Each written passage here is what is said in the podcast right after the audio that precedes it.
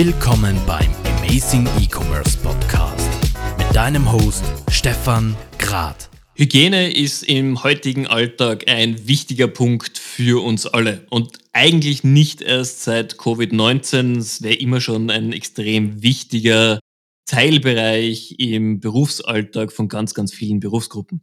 Natürlich war das Jahr 2020 sehr speziell, hat aber eben in diesem Bereich richtig das Business angezogen. Und aus dem Grund freut es mich heute wahnsinnig, mit dem Philipp Handel von Hagleitner Hygiene zu sprechen, der mit mir jetzt drüber plaudern wird, wie es ihnen geht. Sie hatten das große Glück, kurz vor oder während Covid-19 ihre erste Consumer Brand zu launchen und welche Erfahrungen damit gemacht hat. Darüber sprechen wir jetzt. Philipp, vielen, vielen Dank, dass du dir Zeit genommen hast, mit mir hier zu plaudern. Ja, hallo Stefan. Freut mich sehr. Danke für die Einladung. Freue mich schon richtig auf das Gespräch. Du, ich habe es jetzt gerade in der Intro schon erwähnt. Ihr seid eigentlich Krisengewinner, wenn man so sagen möchte. Eure Produkte sind euch aus den Händen gerissen worden. Plus, ihr hattet schon die Vorarbeit geleistet, um eine Consumer Brand auf den Markt zu bringen.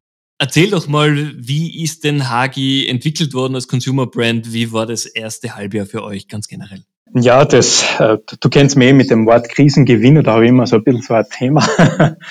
ähm, eine äh, Krise gewinnt man nicht. Ähm, aber man muss schon sagen, gerade im Produktbereich der Desinfektion haben wir aufgrund des gesteigerten Hygienebewusstseins einfach ganz starke Zuwachsraten erreicht. Das heißt, jetzt in unserer B2B-Brand Hagleitner, in der wir ja schon seit, seit Jahrzehnten Desinfektionsprodukte in-house produzieren, sowohl im Spenderbereich als auch im Chemiebereich, äh, ist einfach der Bedarf von, von heute auf morgen vervierzehnfacht. Ja. Äh, das hat damit geändert, dass, dass man da quasi in der Spenderproduktion und in der chemisch-technischen Fertigung äh, gar nicht gescheit äh, nachgekommen sind. Ja. Und, und äh, von Sensorik bis zu Alkoholen, die aus der ganzen Welt ähm, kurzfristig beschaffen haben müssen. Auf der anderen Seite äh, haben wir, wie du es angesprochen hast, in dieser Phase Corona-unabhängig ähm, unsere erste Endkunden B2C-Marke Hagi auf den Markt gebracht.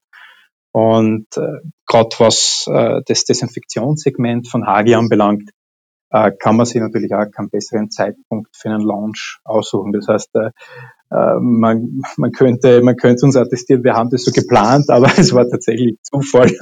Und der Launch war schon ähm, ja, dementsprechend vorbereitet und von langer Hand geplant. Wie seid ihr denn an das Thema rangegangen? Es ist ja immer ganz was anderes, eine Marke wirklich von Grund auf aufzubauen, als jetzt rein Händler zu werden. Was waren denn eure ersten Schritte, beziehungsweise wie, wie bist du an die Planung rangegangen? Ja, das ist ein ganz spannender Prozess gewesen. Man muss wissen, Hagleitner feiert nächstes Jahr das 50-jährige Bestehen seit jeher ähm, im professionellen Hygienebereich tätig, ähm, also rein B2B, ja, von, das sind so klassische Zielgruppen und Kundensegmente, das Hotel, der Gastronom, das Krankenhaus, das Pflegeheim, äh, der Industriebetrieb, die öffentliche Hand, ja, Schulen etc., Planer, Architekten, das heißt total diversifiziert aufgestellt vom, vom Kundensegment her. Und schon in der Vergangenheit war es immer das Thema, äh, bekommt man nicht euch auch irgendwo für äh, im, im, Einzelhandel oder kann man online irgendwo bestellen als Privatkunde. Ähm, also dieses, diese Botschaft ist schon eigentlich die letzten Jahre brutal durchs Unternehmen gegeistert und der Herr Agleitner selbst hat, hat äh, ja, ging, ging sehr lang schwanger mit dieser Idee, wie geht das an. Äh, und vor ein paar Jahren hat er dann seine jüngere Tochter mit der Produktentwicklung beauftragt und äh, ich habe dieses Baby dann mit Stefanie Agleitner dann auf den Markt gebracht am 6. März. Und eigentlich seitdem ich äh, bei Hagleitner bin, war das sozusagen mit, mit, mit Antritt ja eines meiner ersten Großprojekte, diesen Markteintritt für Hagi und den Markenaufbau zu konzipieren und zu starten. Und du kannst dir vorstellen, dass allein schon die Denkweise eines, eines B2B-Players äh, in so einem B2C-Markt äh, eine ganz andere, eine andere ist. Und die Herangehensweise war so, dass man einmal jetzt äh, rein vom Markenaufbau ähm, komplett vom Endkunden klarerweise gedacht haben und die technische Basis auch komplett von unserem äh, Endkundengeschäft losgelöst haben. Das heißt, wir haben uns äh, schon Gedanken gemacht, äh, ja, wie, wie verpacken wir das E-Commerce-Business ERP-seitig, wie äh, verbinden wir und nutzen wir die Synergien aus dem B2B-Bereich. Und man muss ja ganz ehrlich sagen, die gesamte Prozesskette war für uns nie für einen Consumer ausgerichtet. Ja, deswegen haben wir da von Grund auf quasi wie ein Startup im Konzern neu gedacht, um natürlich auf äh, Ressourcen des Head Offices und des Bestandsportfolios zugreifen können. Aber man muss ja ganz klar sagen, äh, dass wir wie ein Unternehmen im Unternehmen und äh, volle Startup-Culture. Ja. Okay. Jetzt ihr seid für mich so ein, ein Paradebeispiel, wir kennen uns jetzt doch schon länger, wie es Familienunternehmen schaffen, einfach innovativ zu bleiben. Ihr, ihr denkt voraus und wenn ihr euch einmal entscheidet, was zu machen, dann wird es auch richtig gemacht. Wie erlebst du denn das? Ich meine, du hast auch schon einige Stationen in deinem Berufsleben hinter dich gebracht. Ist es das, was dein jetziges Unternehmen ausmacht und warum ihr auch als Familienunternehmen eine wirkliche zumindest europaweite Bekanntheit äh, geschaffen habt? Ja, es ist, es ist eine ganz spannende Frage. Ähm, Hagleitner zeichnet sicherlich den, den Umgang mit strategischen Entscheidungen aus. Also mit direkter Vorgesetzte ist der Herr Hagleitner selbst. Ja. Das heißt, äh, der Hans-Georg sitzt selbst als CEO ähm, und Eigentümer auch bei, bei der Lenkung des Unternehmens ja ganz vorne an, an vorderster Front an Bord, ja, und hat auch den Mut in den letzten Jahrzehnten immer gehabt, auch ähm, ja, Entscheidungen zu treffen, die man in, ja, in manch anderen Situationen nicht so getroffen hätte. Ja, also ähm, der Herr Agleiten ist sicherlich ein absoluter Pionier äh, und, und sieht Themen schon lange voraus. Das ist einmal das eine. Ja. Ähm, das macht sich ganz klar in unseren Produkten bemerkbar. Wir sind im, im Spender- und Chemiebereich, kann man sagen, am Weltmarkt ähm, sicherlich ähm, ja absoluter Innovationsführer und Technologieführer. Äh, hängt auch damit zusammen, dass wir hier in Zell am See am Standort die Spenderproduktion und Fertigung und Entwicklung selbst haben, unserer, unserer Spender- und Dosiersysteme, aber eben auch Papierproduktion und chemisch-technische Produktion in Haus haben. Das heißt, allein nur diese Konstellation, äh, wie wir unsere Supply Chain aufgestellt haben, ist in unserer Branche einzigartig. Und das wäre ohne so einen Pioniergeist von Herrn Nagleitner auch nie möglich gewesen, muss man auch klar sagen.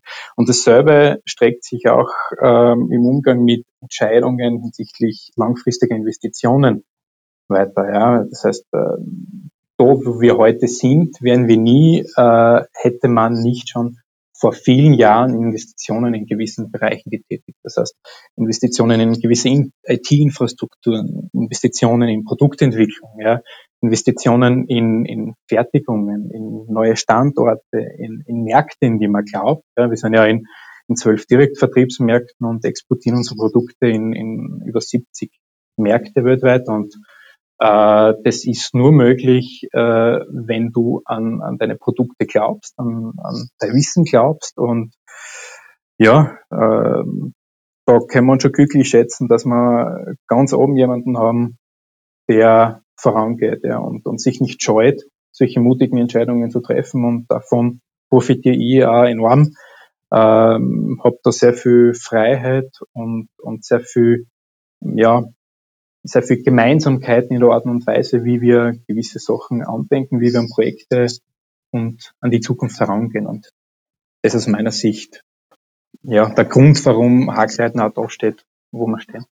Okay, also ist quasi doch die Bestätigung, dass auch in unserer digitalen Welt es einfach sehr viel auf People Business natürlich ankommt. Nicht nur, welche Mitarbeiter wähle ich aus, sondern auch, dass ich ihnen gewisse Freiheiten lasse und selber als eben Geschäftsführer oder Vorstand am Unternehmen arbeite.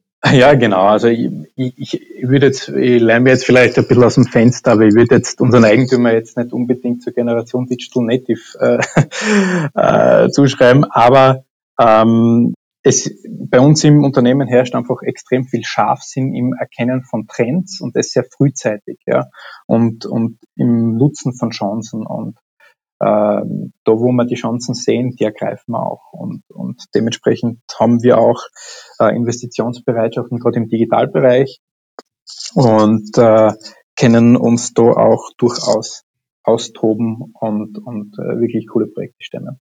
Mhm. Jetzt sind eure Produkte, wenn ich jetzt ganz, ganz böse sein darf, per se nicht die emotionalsten. Das hat sich jetzt in, im letzten Halbjahr ein bisschen gewandelt, glaube ich, auch in der Wahrnehmung von euren Kunden.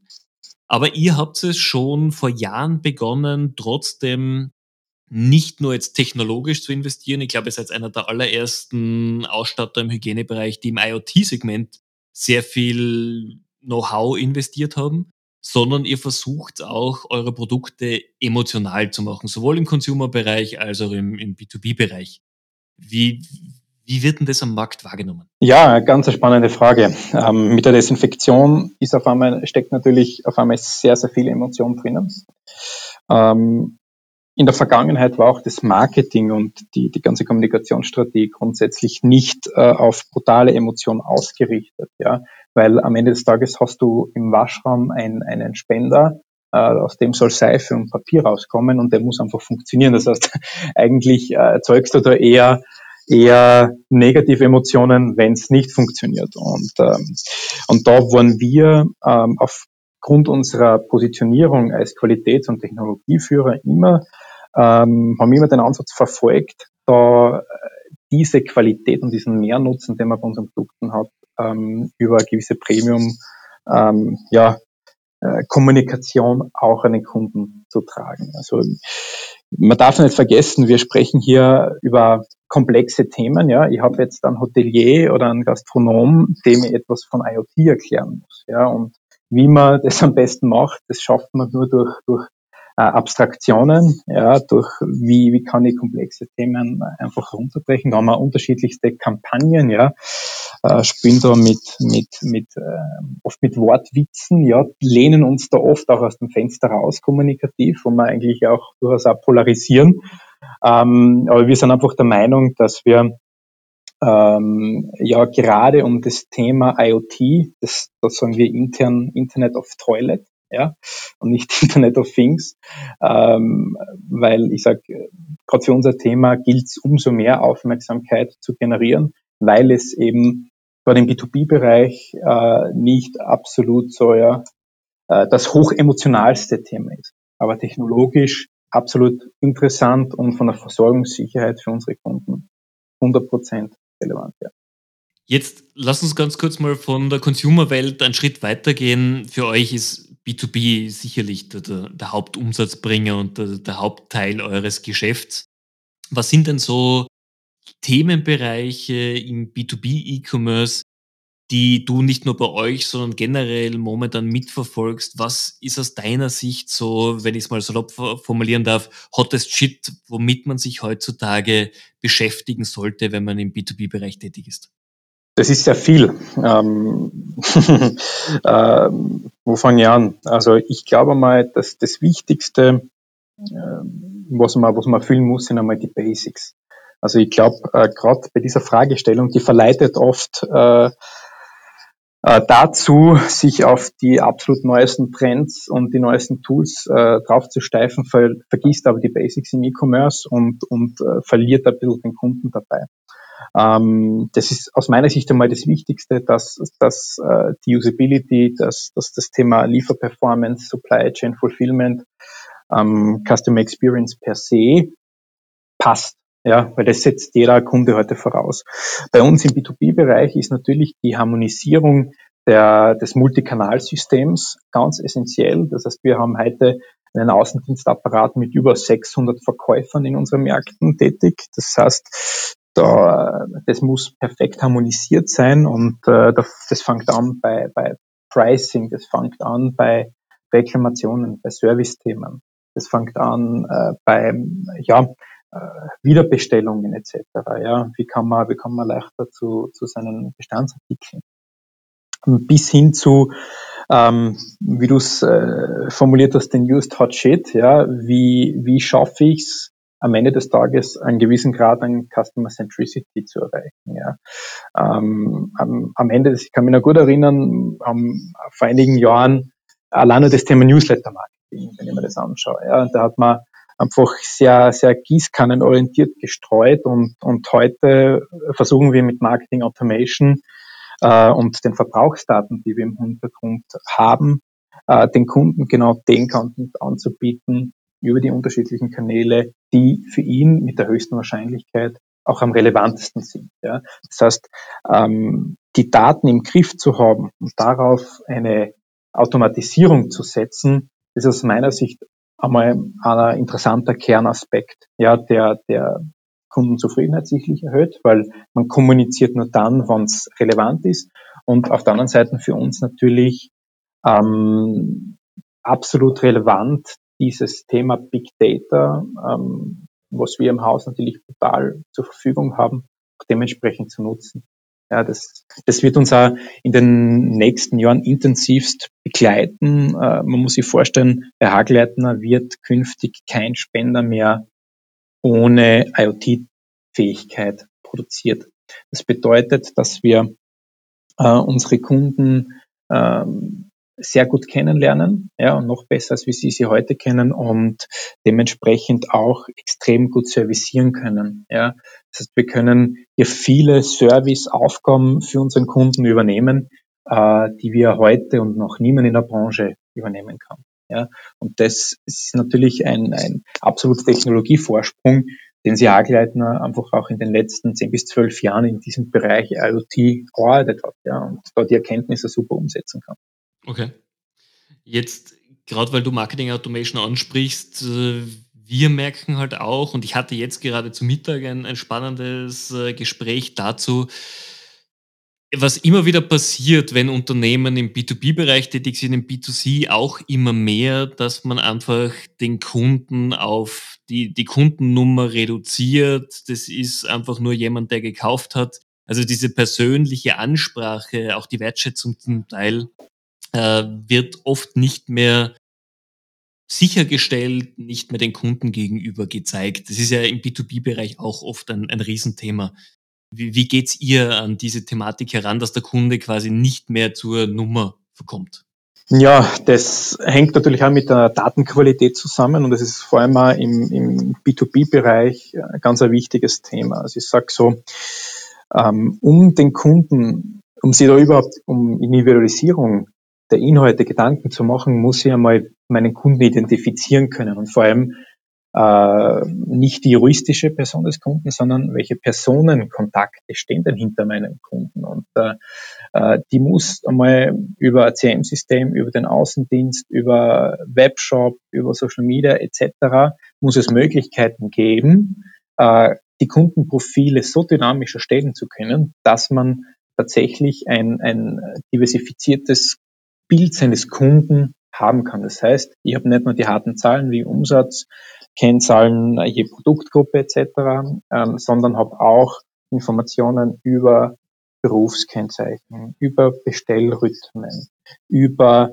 Interessensgebiete, weil wir wissen aufgrund äh, unterschiedlicher Interaktionen mit unterschiedlichen Content Pieces wissen wir, was, was interessiert den Kunden tatsächlich oder diesen Personenkontakt grundsätzlich. Und äh, es ist einfach diese, Quali diese, diese Kombination aus, aus qualitativen und quantitativen Ebenen, die es gilt, da ganz einfach zu matchen und zu einem runden Bild. Und das klingt relativ einfach, aber das ist verdammt schwierig, weil man hat hier unterschiedliche Dateninseln, die man in einem Bild zusammenbringen muss. Das heißt, ich habe irgendwo ein ERP-System, wo ich die, die harten Zahlen herbekomme. Ich habe ähm, eine Marketing Automation Engine, wo ich ähm, diese Daten äh, konsolidieren kann ähm, hinsichtlich Verhalten und Interaktion.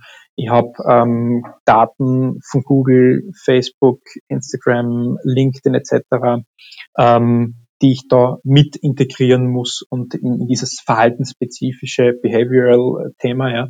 Und das aus meiner Sicht ist, ist einmal die, die Basis, damit du den Kunden überhaupt ähm, ja, individualisiert ansprechen kann und wertschätzend ansprechen kannst, weil dann kannst du auch seine Bedürfnisse dementsprechend ernst nehmen. Und dann braucht es natürlich hinten, hinten raus ähm, eine Content Production, die in der Lage ist, so breiten Content und so breiten Service überhaupt bereitzustellen. Also ähm, ich kann mir glücklich schätzen, dass wir sehr breit aufgestelltes und sehr kompetentes Marketing- und E-Commerce-Team hier haben.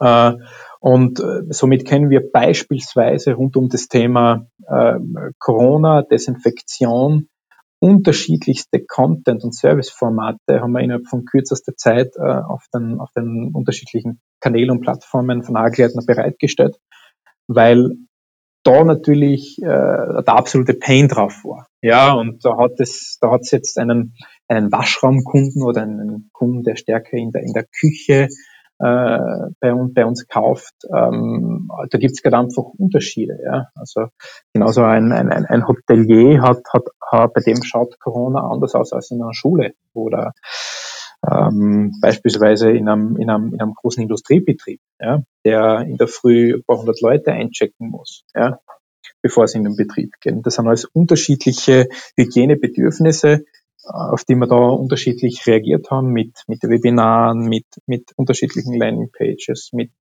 mit äh, extrem viel Videocontent, mit, also ich sprich da von, von circa 40 Videoformaten, die wir da innerhalb von, von, von ja, zwei Wochen produziert haben, bereitgestellt haben. Von einer Webinarreihe, ja, von, von Landingpages, von sogenannten Corona-Guides, die wir, die wir bereitstellen für unterschiedliche Zielgruppen, die wie eine Anleitung ist, quasi welches Mittel brauche ich für welchen Bereich im Unternehmen und für welchen Anwendungsfall. Das heißt, fernab vom Produkt extrem viel Service. Das ist, das ist aus meiner Sicht sehr wertschätzender Umgang, ähm, weil es nicht immer nur ums Verkaufen geht, sondern auch um eine langfristige Kundenbindung und das fußt natürlich auf diesem Kernwert des Service. Ja, es zeigt aber auch, vor allem von dir jetzt aus der Praxis gesprochen, natürlich, dass auch im B2B-Bereich Content, relevanter Content einfach enorm wichtig ist. Ja, absolut, absolut. Also ich sehe, ich kann mich noch gut an ein Meeting mit, mit Herrn Agleitner erinnern, wo wir über das Thema Online-Marketing, Weiterentwicklung des E-Commerce etc. gesprochen haben.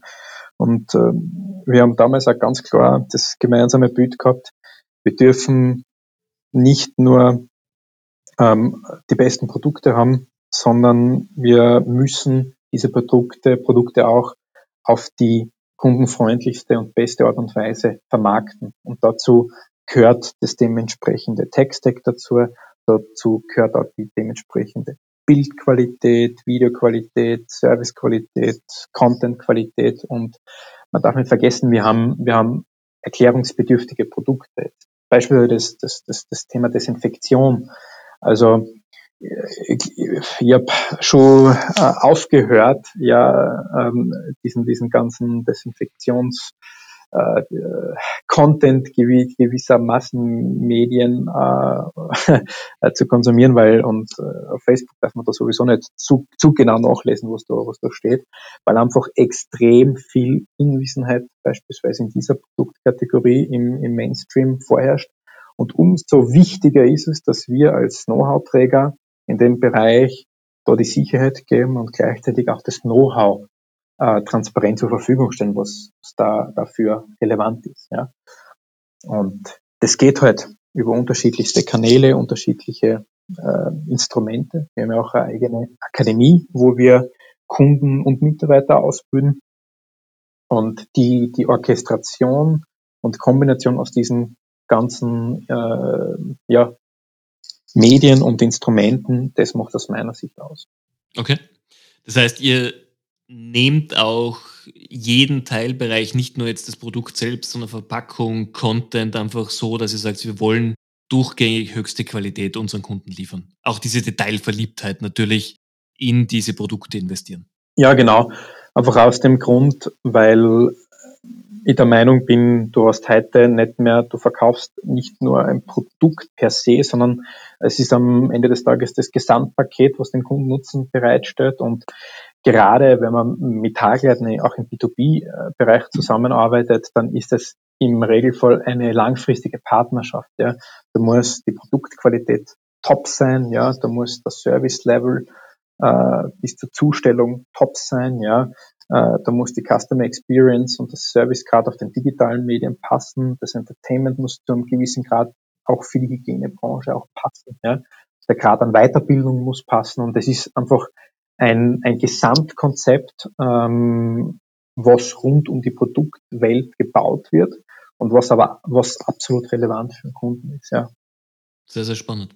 Lass uns doch mal im Podcast jetzt ein bisschen mehr auf dich persönlich eingehen. Du bist E-Commerce Manager, du, du verbringst deinen Tag damit, Einkaufserlebnisse zu optimieren. Wo kaufst du denn privat ein? äh, gute Frage. Ähm, ich würde sagen, zwei Drittel rein online und äh, gewisse Produkte mit, mit einem hohen emotionalen Kaufinvolvement bin ich auch nach wie vor äh, Freund von, von, von Offline. Vertriebskanälen quasi, ja, wo ich, wo ich eine ordentliche, gescheite Beratung kriege. Also, okay, du weißt, ich bin leidenschaftlicher Radfahrer, ja, und, und ähm, auch wenn Online-Konfiguratoren und, und, und äh, gewisse Direktvermarkter in den Radsegmenten einen verdammt, verdammt guten Job machen, bin ich immer ein Freund, ähm, so ein Bike um ein paar tausend Euro auch einmal selbst kurz in den Händen gehalten zu haben, bevor ich es kaufe. Aber ansonsten ähm, bin ich natürlich starker, selbst auch im privaten Bereich starker Online-Käufer. Okay. Gibt es ein Produkt, wo du sagst, das würdest du online kaufen, was aber momentan noch nicht möglich ist? Also ganz speziell für mich immer die Frage, würdest du ein Auto online kaufen? Mm, ja, würde ich kaufen. Würde ich online kaufen, ja. Okay. Ähm, jetzt speziell auf der Frage zurückkommend, müsste man wahrscheinlich ein paar tiefere Gedanken machen, welches Produkt äh, äh, das wäre neben dem Auto, aber Auto per se könnte man sehr gut vorstellen, online zu kaufen. Ähm, wenn du mir das wahrscheinlich vor fünf Jahren gefragt hättest, hätte ich da gesagt, no way, nie im Leben, ja, muss ich mal Probe gefahren haben, etc.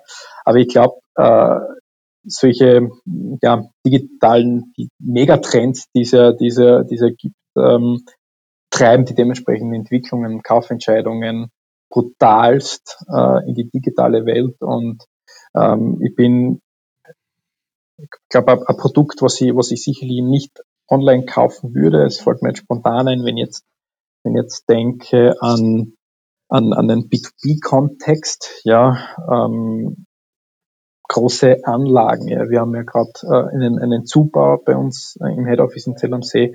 Da geht es um, um, um, um Automatisierungsanlagen für, für in der chemisch-technischen Produktion. Sowas, sowas äh, würde ich mir jetzt nicht online äh, ohne, ohne irgendwelche Consulting oder, oder Offline-Touchpoints bestellen. Ja.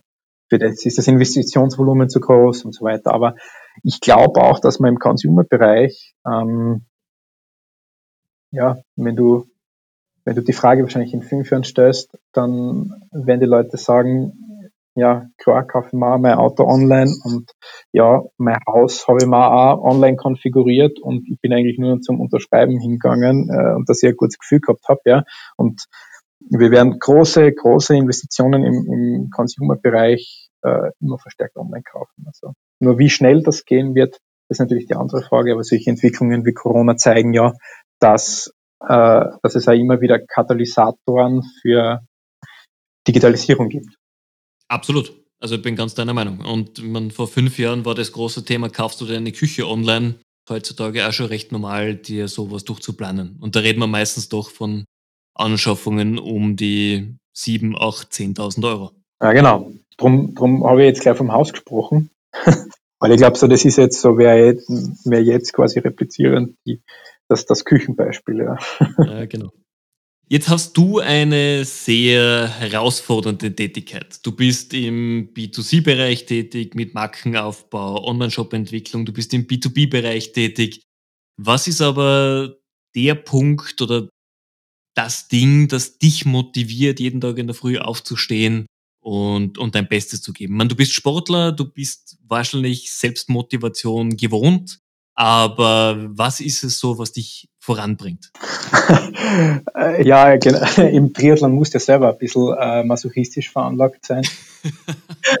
ähm, aber ja, ich muss dir ganz ehrlich sagen, äh, ich bin ein sehr vielschichtig interessierter Mensch. Äh, ich, ich hasse Monotonie, ich brauche ich brauch, äh, Veränderung, neue Reize, ich brauche äh, die Abwechslung in einem gewissen Grad. Ich meine, ich bin ja bei Hackleiter nicht nur verantwortlich für das Online-Geschäft, sondern habe ja da auch äh, das gesamte Konzernmarketing ähm, in meiner Führung und allein nur in dieser Position hat man so starke Wechselwirkungen und so, so ein diverses Feld an Aufgaben, äh, dass ich sage, das ist äh, gepaart mit, mit einem absoluten ja, Pioniergeist in dem ganzen Unternehmen, äh, ist die Aufgabe absolut reizvoll und befriedigend. Vor allem, was, was mir immer wichtig ist, egal, das war bis jetzt bei, bei jedem Job so, ich war bis jetzt in meiner Laufbahn bisher dann glücklich, wenn ich das Gefühl habe, dass ich in Unternehmen gut einbringen kann, wenn ich das umsetzen kann, an was ich glaube und wenn ich Leute dafür begeistern kann. Und, und äh, das ist da definitiv der Fall. Und ich muss sagen, ich habe ähm, auch ein, ein, ein kein kleines, äh, durchaus ein, ein ordentliches Team, äh, das extrem motivierend ist, einfach dahingehend gute Leute, coole Leute und vor allem kann ich dem Thema beim Wachsen zuschauen. Zum einen jedem fast jedem Handeln, ja, wie, wie, wie sie weiterentwickeln, aber, aber gleichzeitig wächst mein Team auch permanent. Und das ist schon auch so ein Reward und das motiviert mich wirklich brutal. Ja, und vor allem auch viele Projekte, die wir da in der Pipeline haben, wenn ich da in der lebe ja fast mehr in der Zukunft, ja, äh, bei, einzelnen Projekten, bei Agleiten und wenn ich da, wenn ich da in Zukunft schaue, ist das einfach sehr geil. Das ist auf jeden Fall etwas, was sicherlich motiviert. Jetzt lass mich noch meine, meine Signature-Frage im Blog stellen. Wann hast denn du etwas das letzte Mal zum allerersten Mal gemacht und was war's? Ja, als, als äh, aktiver äh, deines Podcasts war das sozusagen die einzige Frage, auf die man sich schon vorbereiten hat können, ja. Aber ich, hab, ich muss echt schmunzeln bei der Frage, ähm, weil die ist nämlich echt, echt cool. Und es zeigt so ein bisschen, dass man eigentlich ähm, sie diese Frage viel öfters stellen muss, ähm, weil, weil ich glaube, der Mensch macht gerade solche Sachen viel zu selten das erste Mal. Ja. Und, und ich habe ähm, ja ja, vielleicht im, im ich möchte es gerne aufsplitten, so im privaten und beruflichen Kontext. Also im beruflichen Kontext habe ich ähm, vor paar Wochen ähm, das erste Mal selbst ein Webinar gehalten, ja, ähm, ein Desinfektionswebinar und das war für mich auch das erste Mal live ein Webinar zu halten. Ich bin es eigentlich auf Tagungen und bei Events gewohnt, vor, vor vielen Hunderten, manchmal tausend Leuten zu, zu sprechen. Uh, und beim Webinar ja, sieht man halt nichts aus der einzelnen, aus der eigenen PowerPoint-Slides und das ist, war für mich schon ähm, äh, eine interessante Situation, ähm, aber hat, hat, war total lustig, hat super funktioniert und super Feedback und war, war eine neue Erfahrung und werde ja sicherlich wieder öfters machen, auch ich operativ.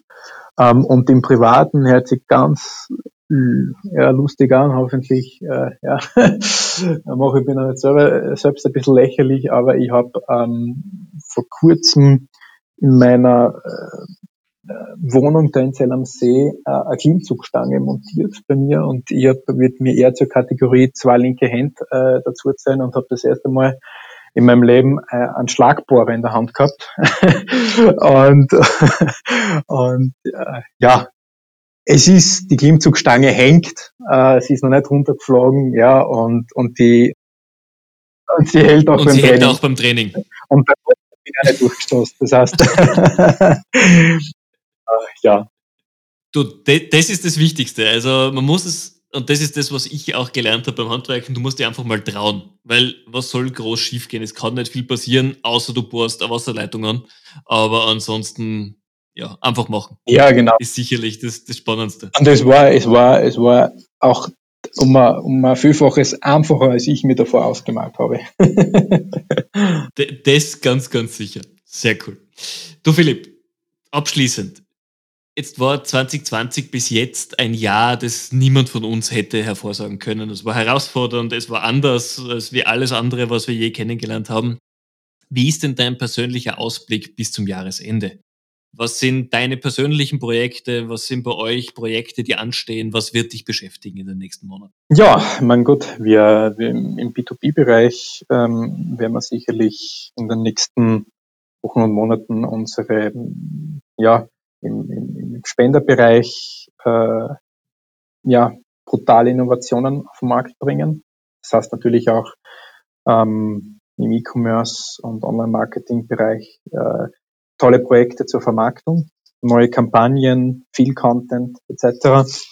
Heißt aber auch im, im B2C-Bereich für Hagi selbst werden wir ähm, auch äh, das Produktsortiment äh, erweitern, wir verbreitern und auch in der Tiefe intensivieren. Und äh, da werden wir brutal in die, in die Optimierung gehen. Das heißt, äh, wir haben ja jetzt seit, seit Launch März viel Datenmaterial gesammelt, kaum wissen, dass wir einiges richtig gemacht haben, wissen aber auch, äh, dass wir noch äh, Optimierungspotenzial in einzelnen Bereichen haben und dieses Feintuning äh, können wir sicherlich äh, gut, gut, gut äh, machen bis Jahresende. Zeitgleich bereiten wir auch die Internationalisierung, die Weiterentwicklung im E-Commerce der, der, der Hagi-Marke aus. Ähm, auf den Marktplätzen tun wir das aktuell ja schon. Ja und im, was die eigenen Vertriebskanäle anbelangt, wird es sicherlich auch ein relevantes Thema sein. Ja. Und im B2B-Bereich werden wir uns in den kommenden Wochen und Monaten ganz intensiv mit, mit ähm, ja, der zukünftigen technischen Landschaft und Infrastruktur im E-Commerce auseinandersetzen. Ähm, da wollen wir uns dementsprechend fit machen, die IoT-Welt, die wir in der Spender, ähm, in, aus dem Spenderbereich äh, generieren, da auch stärker noch für die Vermarktung und für E-Commerce-Modelle das zu nutzen. Ja. Und dafür braucht es die richtigen Tools, die richtigen Werkzeuge und das werden sicherlich Projekte, die uns intensiv begleiten werden, die, die jetzt in den nächsten Monaten gestartet werden und, und, und entschieden werden und danach wird uns das auch eine Zeit lang begleiten. Klingt auf jeden Fall nach einem sehr spannenden Jahresabschluss. Ich glaube, man kann auch gleich noch erwähnen, du suchst auch Verstärkung für dein Team. Wenn jemand also Interesse hat, dich auf dieser Mission zu begleiten, dann ist er herzlich willkommen bei euch. Absolut, ja, danke für den Hint. Ähm, ja, ein, ein, kleiner Shoutout an, an alle Leute, die, die coole Projekte im E-Commerce und Online-Marketing machen wollen. Sind da sicherlich ähm, technisch haben wir da extrem viel vor ähm, haben, sind für jemanden, der B2B-E-Commerce macht, sicherlich sehr innovativ, haben gleichzeitig, können gleichzeitig auch den, den Consumer-Markt bieten, commerce-seitig und mit Marketing Automation und den damit verbundenen Tools können wir sicherlich auch ähm, ja, ein, eine interessante Weiterentwicklungsperspektive von der Toolseite her bieten. Und Zell am See ist halt da wirklich eine coole Gegend, ja. Das stimmt. Also jemand, der Bikesport begeistert ist, äh, egal ob Mountainbiken, Wandern oder sonst was, hat dort perfekte Homebase. Absolut. Wobei wir auch sehr flexibel sind, was, was Arbeitsplätze anbelangt. Okay, sehr gut. Philipp, vielen, vielen herzlichen Dank für deine Zeit. Vielen Dank für die echt spannenden Insights. Hat Spaß gemacht und war sicherlich für unsere Zuhörer ganz, ganz spannend, mal euer, euer Tun und euer Unternehmen ein bisschen aus dem Inneren kennenzulernen. Ja, hat mich total gefreut, hat viel Spaß gemacht, war sehr kurzweilig, Stefan, as usual. Und ja, falls es irgendwo Rückfragen gibt, äh, kann man mich gerne mal direkt kontaktieren. Freue mich immer über. Sehr gut. Liebe Zuhörer, vielen herzlichen Dank für eure Aufmerksamkeit. Wie der Philipp gerade gesagt hat, wenn ihr Rückfragen habt, schickt mir kurze E-Mail, ich leite es gerne weiter, meldet euch direkt beim Philipp, er ist auf LinkedIn auf jeden Fall auffindbar. Und wenn auch ihr in Zukunft Teil des Amazing E-Commerce Podcasts werden wollt, meldet euch bei mir und wir finden sicherlich euch einen, einen Weg, euch hier einzubinden. Für all diejenigen, die das hören, äh, liebe Online-Händler, wir haben den E-Commerce Experts Club vor einigen Wochen ins Leben gerufen. Wenn ihr also den Austausch von Online-Händler zu Online-Händler sucht, meldet euch bei uns, ist sicherlich auch ein sehr, sehr spannendes Thema. In diesem Sinn wünsche ich euch einen schönen und erfolgreichen Tag und bis bald, euer Stefan Grad.